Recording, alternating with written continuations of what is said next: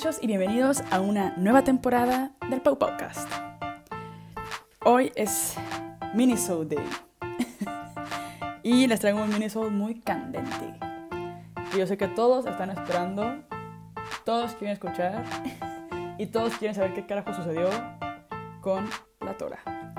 Así que finalmente, después de muchas semanas de espera, les traigo mi más grande fracaso. Sí, amigos.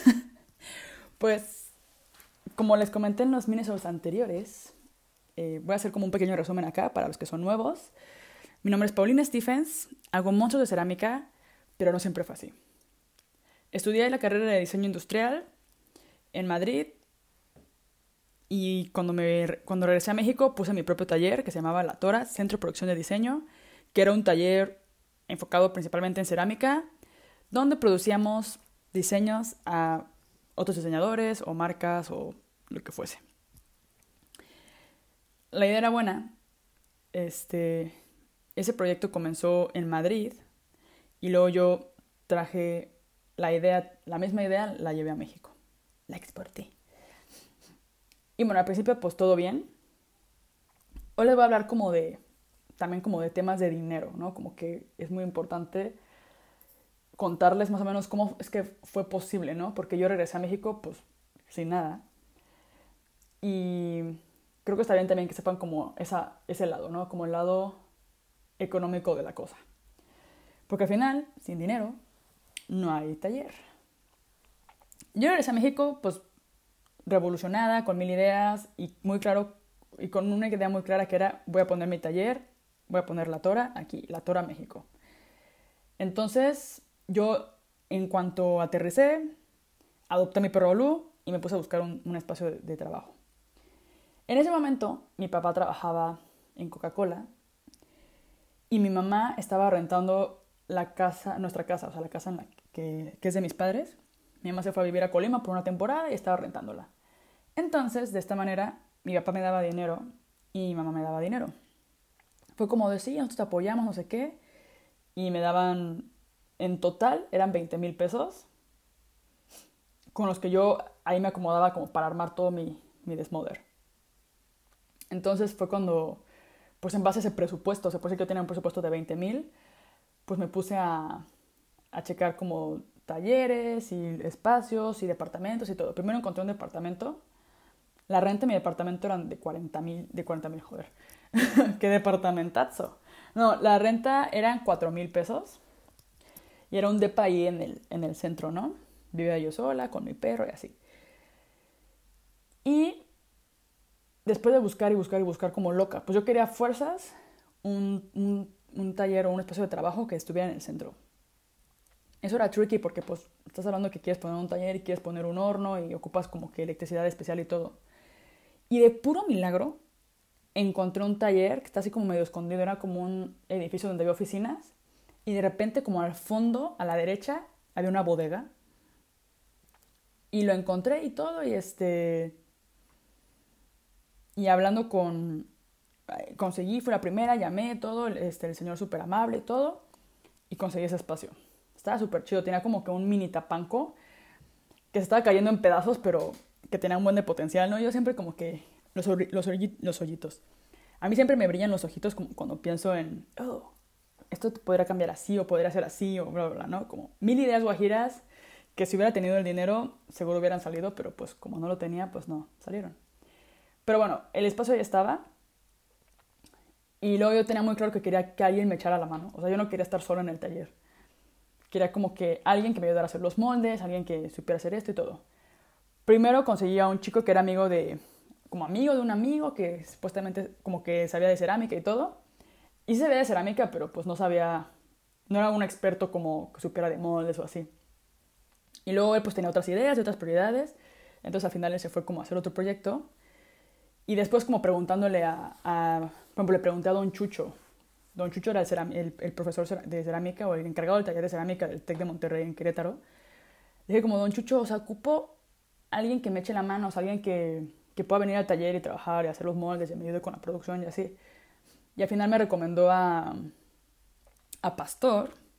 Y Pastor fue a hablar con él y como que él tenía, él tenía como su tallercito y todo, y él me decía como de, no, pues es que yo, pues no sé cuándo y no sé qué. Y yo como que con esa actitud fue como, puta madre, güey, la neta ya, o sea, ya de entrada yo dije, no, o sea, esto no va a funcionar. Le digo, bueno, pues recomiéndeme a alguien. Y él me recomendó a Ray. Y Ray lleva trabajando en empresas de cerámica como 20 años o no sé cuántos años.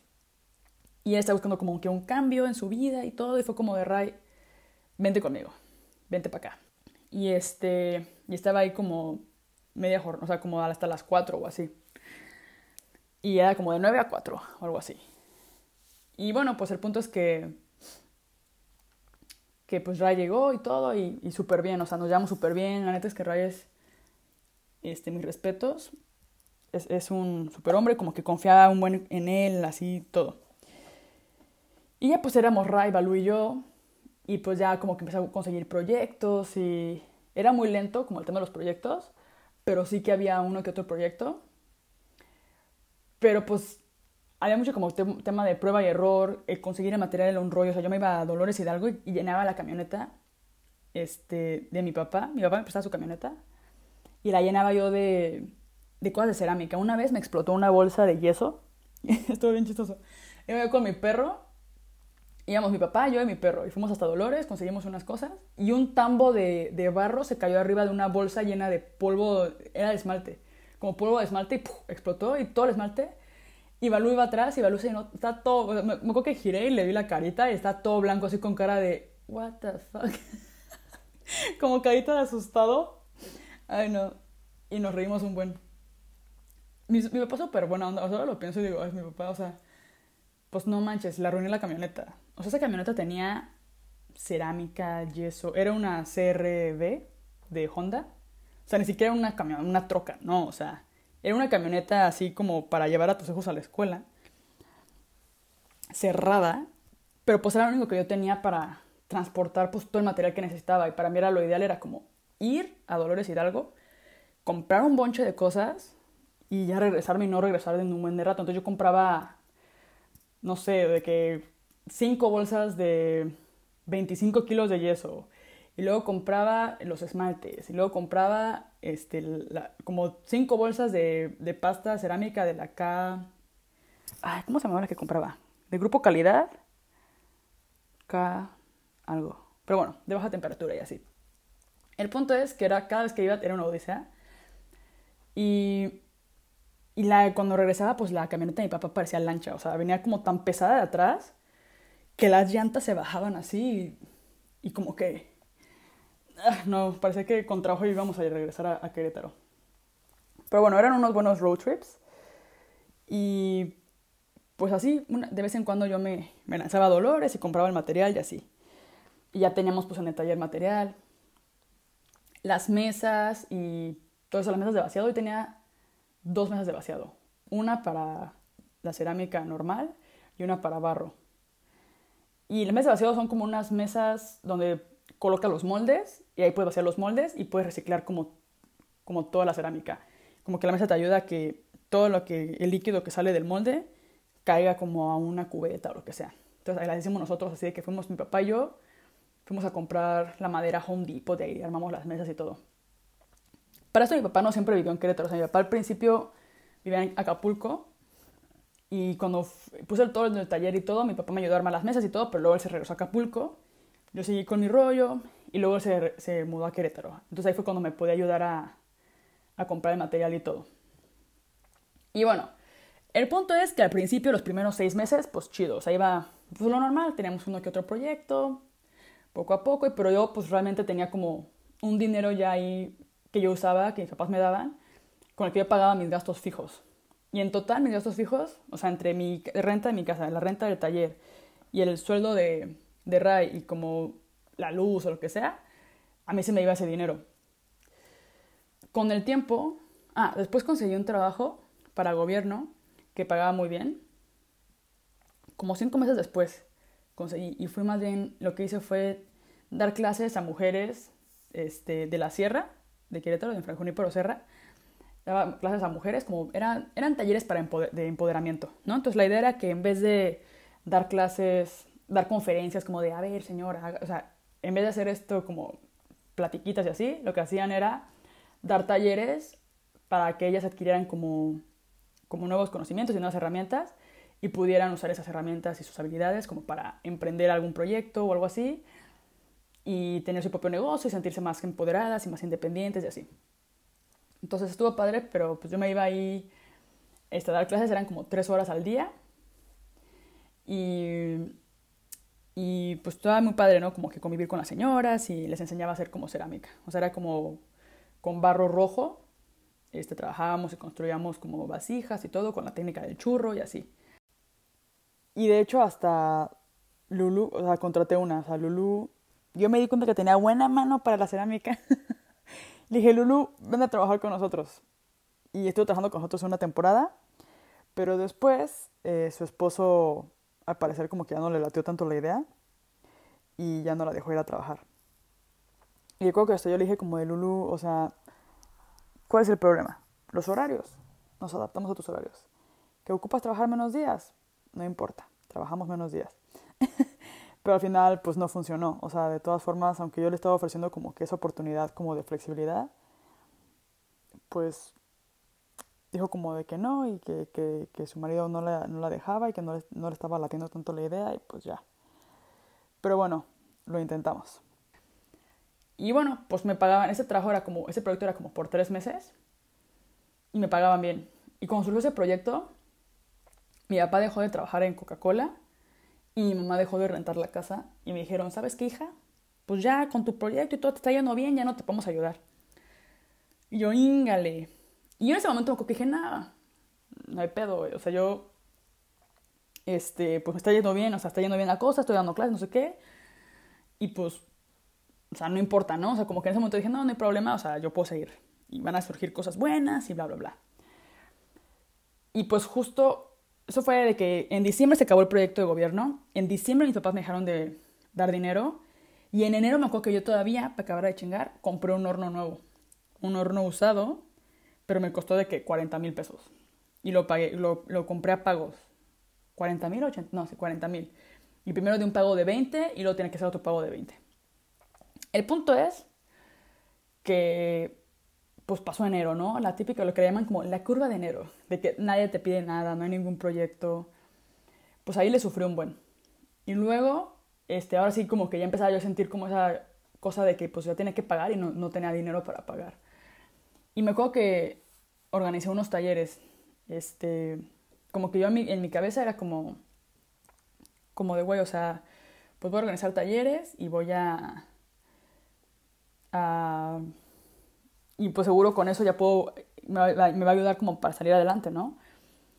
Y me acuerdo que hice la Tora Labs, que eran como workshops, donde invitaba yo como diseñadores y todo, y la idea era como como que vinieran al taller, en una semana, un taller de una semana, y los diseñadores iban a estar en el taller, iban a, a, dar un taller, y pues los chavos venían y se quedaban en un hostal ahí en el centro, y podían ir caminando al taller, y ya les dábamos todo el material. O sea, estaba bien chida la idea, la neta, estaba perra. Ahí en Querétaro, en el centro, aprendiendo cosas creativas, y eran workshops diferentes, no eran todos de cerámica. Había uno que era de resinas, otro que era como de barro, otro que era de madera, y así. El punto es que no se llenaron los workshops. O sea, había gente interesada, pero no lo suficiente como para que se inscribieran y yo pudiera pagar todos los costos que requería el workshop, porque en teoría ya pues el precio incluía el, hospedaje, incluía la comida, este, incluía el taller, incluía materiales, incluía la paga del diseñador al que iba a invitar y todo. Entonces, solo, solo hubo uno que más o menos se llenó y, pues te diré, y los demás no, no se llenaron. Siento que es una idea que, que siento que es, ahora que lo veo con perspectiva, digo, güey, es normal que no se han llenado al principio, porque muy poca gente sabía de la existencia de esos workshops. O sea, siento que ahora, si hubiera seguido intentando como cada año, tipo la misma iniciativa o algo así, quizás hubiera sido diferente o hubiera mejorado, pero en principio ese año no salió. Este, después, recuerdo que pues no de dinero. Sabía que uno que otro proyecto, pero al final esos proyectos eran, yo los barateaba. O sea, estaba tan desesperada como por poderle pagar a Ray, por ejemplo, era como de, güey, me vale madres la, o sea, lo que sea con que entre dinero para pagarle a Ray. Entonces era como que yo aceptaba proyectos bien baratos, o así de que tonterías, con tal de poderle pagar a Ray. Pero al final yo me estaba ahogando como en esos mismos proyectos, ¿sabes? Era como que te entraba el dinero y se iba automáticamente y no podías este, pagar el proyecto. O sea, no podías pagar como todo lo que conllevaba hacer el proyecto. Y luego si no salía bien o qué sé yo, había algún fallo, el tener que volver a comprar material o el tener que volver a hornear o todo eso era una pesadilla. Total, que ya, o sea, estaba bien desesperada. Me acuerdo que una vez tenía que pagar la luz, tenía que pagarle a Ray, tenía que pagar otra cosa. Y le llamé a mi papá le dije, papá, o sea, ocupo que me prestes dinero porque no manches, tengo que pagar esto, esto y esto. Y me acuerdo que mi papá me dijo como de, a ver, este, ¿a quién le hace quedar mal? Dice, ¿por qué no te puedo prestar para todo?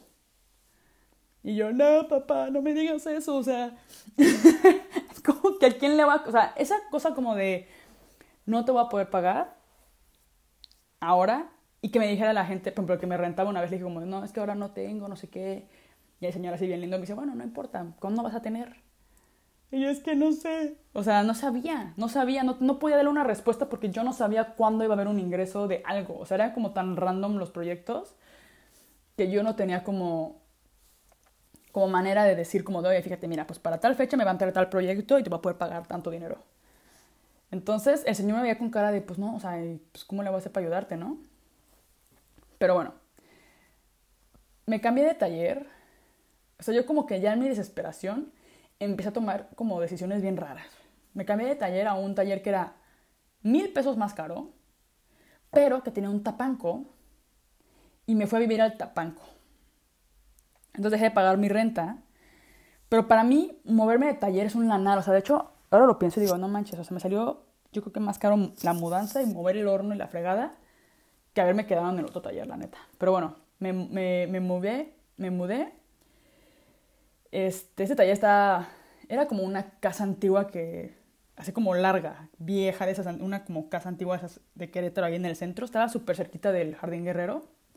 Enfrente este, había unas gorritas bien ricas y yo recuerdo que me fui, me fui a vivir ahí. Antes, ese local eran unas carnitas.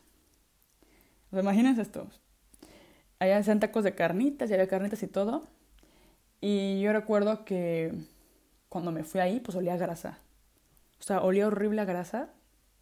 Olía a carnitas. O sea, ¿qué puedo decir? Había como. Había una cosa que era como un extractor donde salía como todo el aroma y toda la grasa del este. Y está lleno de grasa. Está asqueroso, la verdad.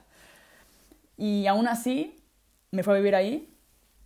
Y el tapanco, yo creo que obviamente otra vez vi con mis ojitos como de, oh, tiene potencial. Cuando tenga dinero y en cuanto mejore la cosa, este tapanco lo voy a hacer tipo loft. Yo tenía una idea como de hacer una cama así como medio volando y arreglarlo y todo. Pero mientras tanto, ni loft ni hostias. O sea, era un tapanco así X. Tenía un baño que no funcionaba bien. No tenía cocina. Entonces lo que hice fue, me acuerdo que tenía como mi cama ahí arriba en el tapanco.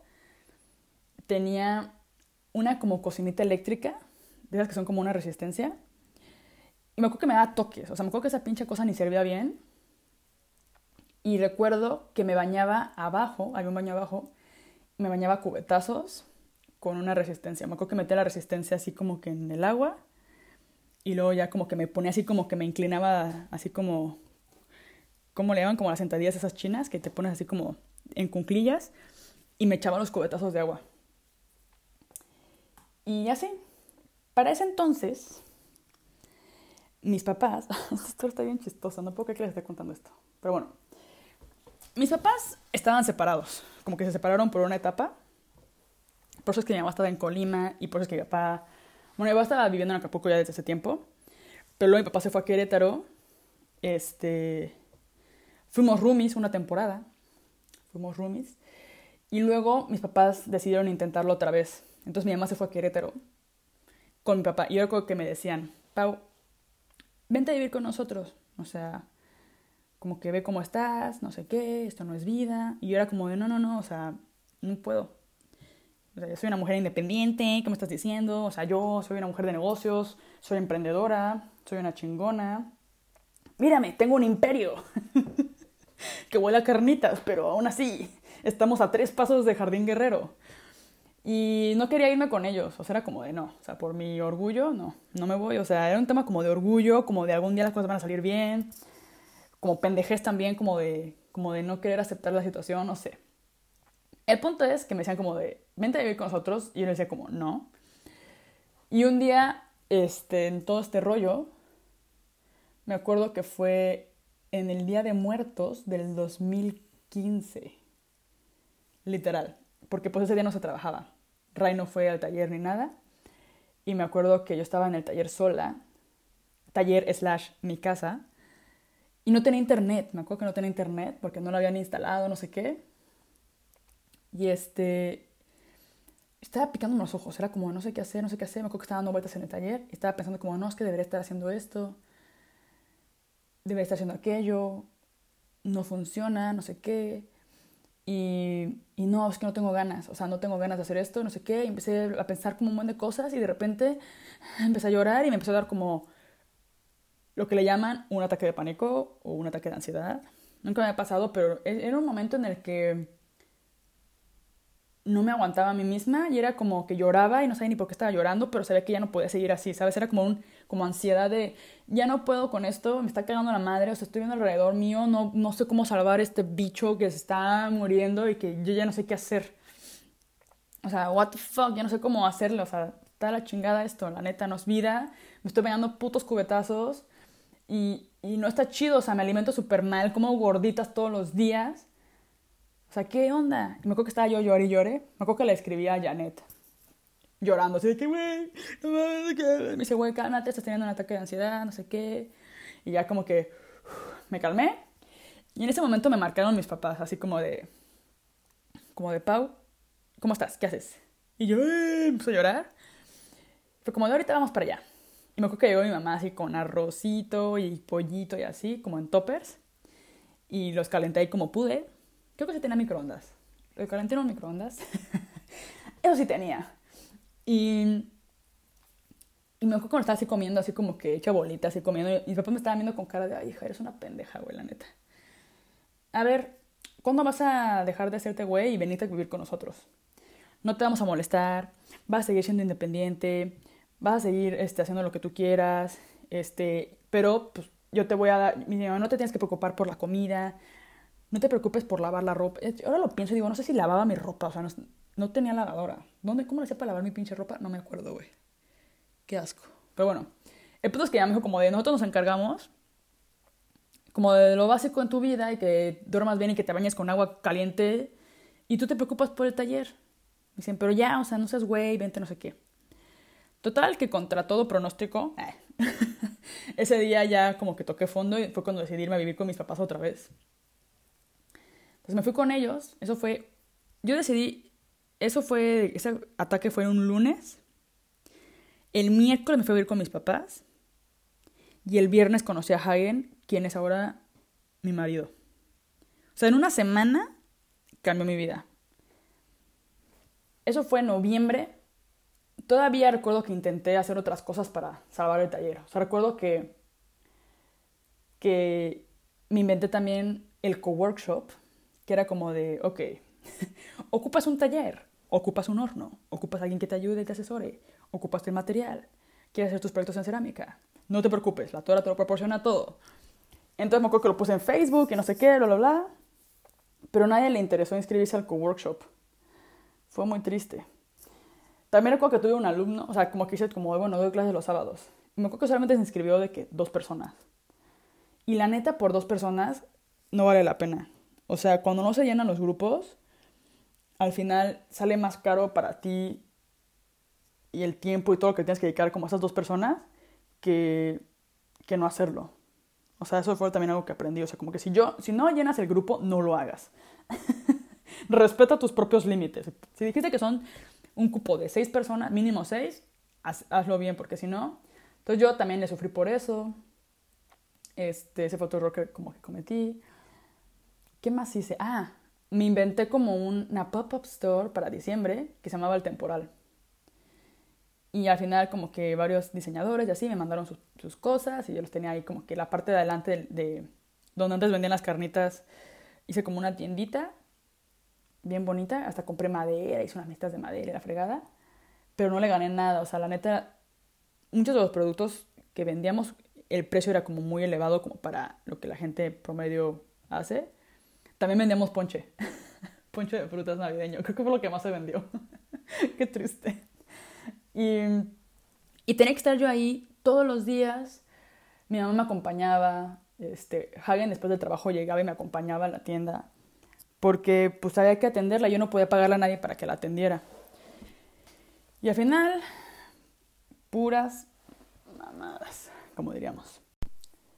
Creo que varias de las ideas que tenía para levantar el taller, o sea, por ejemplo, lo del, co-workshop, lo de la tienda temporal, lo de la Tora Labs, como que todas esas ideas, no creo que fueran malas ideas y que fracasaran como porque, qué malas ideas tienes, güey. No.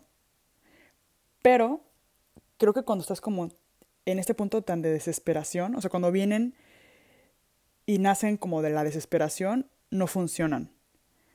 Como que no haces bien las cosas. O sea, cuando estás tan desesperado y como que te urge generar el dinero y como que tienes esta ansiedad y literal, o sea, no es que no hay otra palabra que escribirlo que desesperación.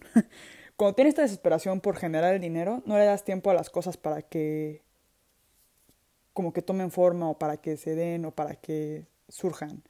¿No? O sea, siento que, de hecho, después ya de, haber cerrado el taller y todo, gente me contactaba como de, hey, ¿das clases? O, hey, ¿cuándo vas a dar un workshop? O, y es como de, güey, pues too late, o sea, ya cerré mi taller. Gracias. Hace un año estuviera estado de bolas. Pero bueno, lo que quiero decir es, que no sé, siento que, por ejemplo, son ideas que ahora me, que me siguen gustando, o sea, la idea de dar talleres. Lo de la tienda siento que no tanto, porque es mucha gestión, o sea, es muchísima gestión como de gestionar los diseñadores, los envíos, la distribución, y aparte pues hay que ser bueno para las ventas y tener a alguien que atienda la tienda. Siento que en mi cabeza fue como, pues tengo el espacio, estamos cerca de Jardín Guerrero, lo voy a hacer, y al final como que sales perdiendo más que ganándole. O sea, perdí muchísimo tiempo y... Pues sí, más que nada tiempo, pues por estar atendiendo una tienda que pues no, al final no me dio nada. Total, que el 27 de diciembre del 2015, lo recuerdo muy bien, me levanté un día y dije, ¿sabes qué? Voy a cerrar el taller. This is it. Ya no quiero más. Ah, me acuerdo bien qué fue lo que pasó. El detonante fue que yo estaba dando clases en la NAWAC y me pagaron. A mí, me pagaron todo el semestre de golpe. Y todo ese dinero se fue para pagar como pagos que tenía pendientes del taller.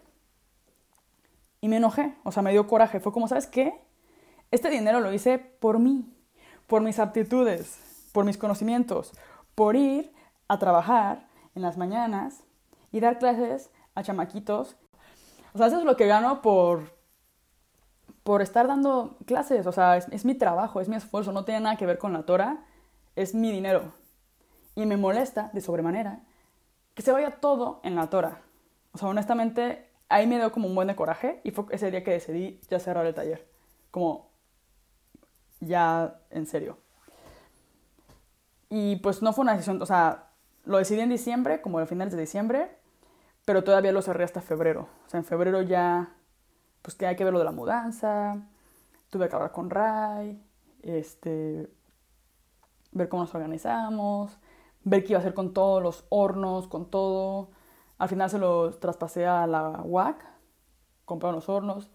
Les di otras cosas que luego ya nunca pudimos llegar a un acuerdo para que me las pagaran. Y ahí se quedaron, pero yo ya no sabía ni dónde ponerlas. Entonces al final fue como de, por favor, agárrenlas en lo que deciden si me pagan o no. pero al final eso fue un error mío, tampoco lo hagan. Si esperan algún día ver su dinero de vuelta, no hagan eso. No usen una institución como bodega porque jamás van a volver a ver sus cosas. Y nada, fue cuando decidí cerrar el taller.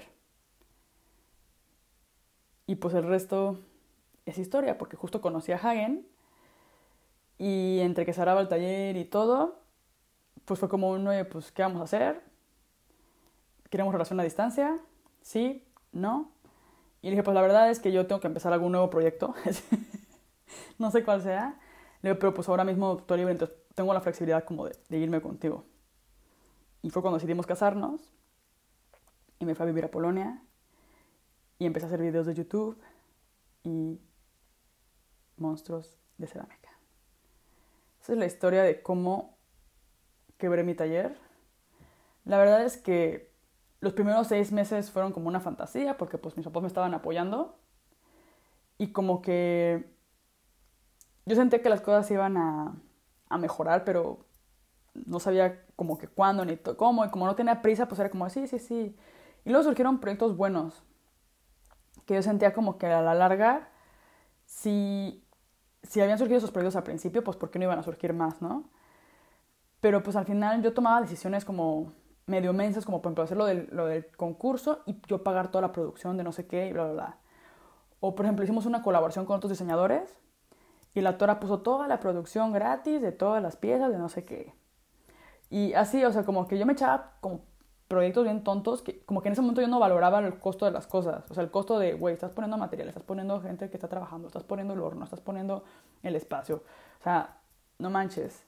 Y como que tampoco sabía como con qué tanta anticipación tenía que organizar los talleres o esas cosas. Entonces, ahora mismo siento que si repitiera la situación lo haría de manera diferente. Y me gustaría, o sea, me gustaría repetirlo, me gustaría volver a tener mi propio espacio de trabajo y como que muchas cosas que echo de menos como de, eso, ¿no? Me encantaba ir al taller, me encantaba llevarme a mi perro, me encantaba estar con Ray o con los chavos que hacían este, internships. Era bien divertido, o sea, era como de llegar y jajaja y reírnos y hacer algo de cerámica y ver algún proyecto y todo. Y ahora lo pienso y digo, es que no sé por qué nunca hice mis cosas. O sea, como que ahora lo pienso y lo que más le sufría yo era conseguir clientes y era como que los proyectos de los clientes, como que cada vez que te estás inventando, como que cada cliente es un proyecto totalmente diferente y nuevo. Y, el, y siento que para mí el modelo de, de, trabajo que yo tenía, que era como de, no, pues por ejemplo, pedían 20 piezas o 50 piezas. Pero para yo llegar como a las piezas, tenía que hacer muchísima inversión como de piezas fallidas. Como que las primeras piezas siempre son como un experimento, ¿no? Y luego cuando por fin ya le hallaste como que al, el truco a, la pieza, ya no hay que hacer más porque ya fueron las primeras 50. ¿Sabes? O sea, era como cuando por fin ya sabíamos hacer bien esta pieza, no, ya se acababa el proyecto. Y habíamos hecho tantas pruebas y tantos errores y tantas pruebas y tantos errores del mismo modelo que era como de... o sea, por eso es como mucho mejor cuando solo te dedicas a hacer una sola cosa, ¿no? La gente que hace tazas, que solo hace tazas. Porque ya domina hacer tazas, ya es un experto hacer tazas. Si llegas con... hace puras tazas y le llevas una calavera, va a tardar un rato en agarrar. O sea, no digo que sea imposible, pero va a tardar un poco en entender cómo, cómo se hace. Ya había proyectos que al principio era como de, mejor que Ray y yo los veíamos y era como de, ah, no, pues este así, así, y luego calculábamos el tiempo y la fregada y al final era muchísimo más o era mucho más difícil o algo pasaba con la pieza que se deformaba o que se rompía cada vez que la sacábamos del molde o que no podíamos, ¿sabes? Era como como que cada proyecto era un mundo nuevo y nosotros no estábamos cobrando lo suficiente como para abarcar todo lo que conllevaba hacer un proyecto desde ceros, ¿no? Que era como toda esta parte como de investigación y de prueba y error y experimentación hasta que la pieza final saliera. Y pues sí, o sea, los materiales, la materia prima en general no es cara, pero pues es más bien como todo este proceso de, pues hacer la pieza, ¿no? Yo no sé cómo harán otros talleres, no sé cuánto tardarán. Yo siempre me ponía como metas que según yo eran como lógicas, pero al final nunca funcionaban. Y no sé, yo ahora pienso como de, güey, si voy a tener un taller, haría mis propias cosas. O sea, haría lo mismo, pero con mi propio taller, mis propias cosas. doy talleres, doy mis propios talleres. O sea, como que lo de invitar a más diseñadores, pues al final está chido y haría colaboraciones o lo que sea. Pero como, como tenía yo lo de la Tora Labs, pues para mí invitar a los diseñadores era otro gasto. ¿no? Porque pues tienes que pagarles por sus conocimientos, por su tiempo, eh, por dónde van a dormir, por su comida. Por... Entonces al final era demasiado caro traer un invitado cuando seamos realistas. Yo tengo también conocimientos bastante interesantes que podría dar. Entonces, no sé, fue una buena lección. Eh, creo que no era tanto, o sea, yo creo que en total de mi, de, del taller, de RAI, de todo, en total eran como 20 mil pesos al mes mensuales. Y ahora lo pienso y digo, la verdad es que eso no es tanto dinero. O sea, más bien en ese momento yo tenía como una mentalidad como, bueno, punto número uno, que nunca me había esforzado por generar dinero en mi vida. Y eso sí lo digo como en voz alta. siempre tuve la suerte de que mis papás me, me pudieron apoyar con todo. Y cuando llegó el momento como de yo esforzarme y ver qué onda con el dinero, no supe cómo hacerlo. O sea, ya tenía yo muchos compromisos, este, gastos fijos como más o menos elevados, que ahora yo lo pienso, no, era tanto dinero, pero el hecho de como de que, ok, se me hacía difícil generarlo y como yo no lo tenía, se me hacía muy difícil cobrarlo. Era como de, ¿cómo le voy a cobrar yo a alguien por X cosa, 20 mil pesos o 50 mil pesos o 100 mil pesos si yo no los genero? Entonces como que me generaba una sensación como de, no, pues es muy caro. Pero al final no es que sea caro, es como todo está en la mente, o sea, yo me estaba poniendo solita los límites era como un límite en belief que yo tenía, como que era muy caro lo que estaba haciendo, que no lo valía, o lo que fuese, y por eso no cobraba lo que tenía que cobrar. Y pues nada, creo que este mini ya no fue tan mini. Ya sabíamos que esto iba a pasar porque pues es mi historia de fracaso. Espero que les haya servido de algo. Aprender de mis errores. Creo que no está mal. Me sirvió a mí mucho como por ejemplo, volver a vivir con mis papás y todo eso, para mí fue como una buena lección, cerrar y ver todo como con perspectiva. Y no sé, creo que me gusta cómo están yendo las cosas. O sea, hasta eso siento que al final todo se acomodó. Pero en ese momento yo no lo veía. O sea, sí llegó un punto en que sí fue mucha, muy desesperante. Este, jamás pensé en cerrar mi taller. O sea, yo como que era mi proyecto y como que creía en él y todo. Jamás pensé como cerrar el taller. De hecho, yo tenía un mentor, este, porque hubo una época en la que intenté conseguir un business angel, que de hecho me dijo que sí, todo fue como de no, sí, sí, bla, bla, bla. Este, estaba súper interesado, pero luego pasó por un problema este, personal y me, me tuvo que cancelar, como por temas de personales. Eso fue lo que me dijo, no sé si es verdad. pero al principio le decía que sí, sí, sí, sí, sí, y luego me canceló. Entonces, lo que este, lo que él hizo como en compensación por haberme cancelado, como que ser mi inversor, fue que me metió como un proyecto que se llamaba... Eh, ¿Cómo se llamaba? No me acuerdo, pero bueno, era como, me dio como un mentor. Entonces yo podía hablar con el mentor como de mi proyecto, la fregada y así. Y un día este mentor me dijo así literal, me dijo como de, ¿estás en números rojos? Deberías cerrar el taller. Y yo le dije así como de, no, o sea, ¿qué estás diciendo? No, como, no, no es como, no es, no es una opción. Me, estás en, me dijo, estás en números rojos y no solo eso. Dice, te estás llevando a las personas entre las patas. Estás jodiéndole la vida a Ray porque Ray está ahí porque él tiene esperanzas de que algún día tu negocio crezca y no sé qué, y él nunca va a crecer ahí porque estás en números rojos. Y luego aparte de tu familia, le estás como pidiendo dinero y le estás, o sea, güey, me puso una cagotiza y yo así de, güey, what the fuck. O sea, yo no le estoy jodiendo la vida a la gente adrede. o sea, mis papás me ayudan porque son mis papás, ¿no? Pero al final, me acuerdo que ese día me enojé y fue como de, güey, la neta no he agotado todas mis cartas y la neta no me voy a rendir. O sea, es como eso que te dicen como de, persevera, no te rindas. Pero ¿cuál es el límite? O sea, ¿cuál es el límite entre rendirte súper rápido y ser un give-upper? O en el estar necio con una idea que ya no va a servir y que deberías de como repensar. Pero en ese momento fue como, a ver, no he agotado todas mis balas, todavía me falta la idea de hacer los talleres, todavía me falta la idea de hacerlo del co-workshop, todavía me falta, o sea, como que yo sabía que no había dado el 100. Pero cuando di el 100 y aún así no funcionó, fue cuando yo decidí como de ya, valió y ya tengo que cerrar. Y al final estuvo bien, o sea, ahora lo pienso y digo, la neta, qué bueno que cerré, porque yo no me veo, no me veía produciendo a más, o sea, ahora mismo lo pienso y digo, no me veo produciendo a más gente proyectos. O sea, como que si fuera alguna colaboración o así, sí, pero la manera en la que estaba como que pensada el taller, ahora mismo no me gusta. No sé si, no sé qué sea, pero realmente no, no, no me gusta. Entonces, a ver qué pasa. A ver si algún día vuelvo a tener un taller, ya veremos. Por ahora tengo un mini tallercito y, y pues sí. Ya, ahora sí me voy a despedir porque ya me he alargado así otra vez más. Pero bueno, les mando un saludo y espero que este mini-sode los motive a seguir escuchando los siguientes. No, creo que este fue el más interesante de todos los minisodes, o por lo menos el más dramático para mí. Pero bueno, les mando un saludo y espero sus comentarios en la sección de comentarios del canal de YouTube o en el Pau Paucast o creo que los minisodes los voy a publicar en, en, mi, en mi cuenta también personal. Entonces también si les interesa, en arroba Stephens, nos podemos ver ahí también. Y nada, un saludo muy, muy fuerte. Chao.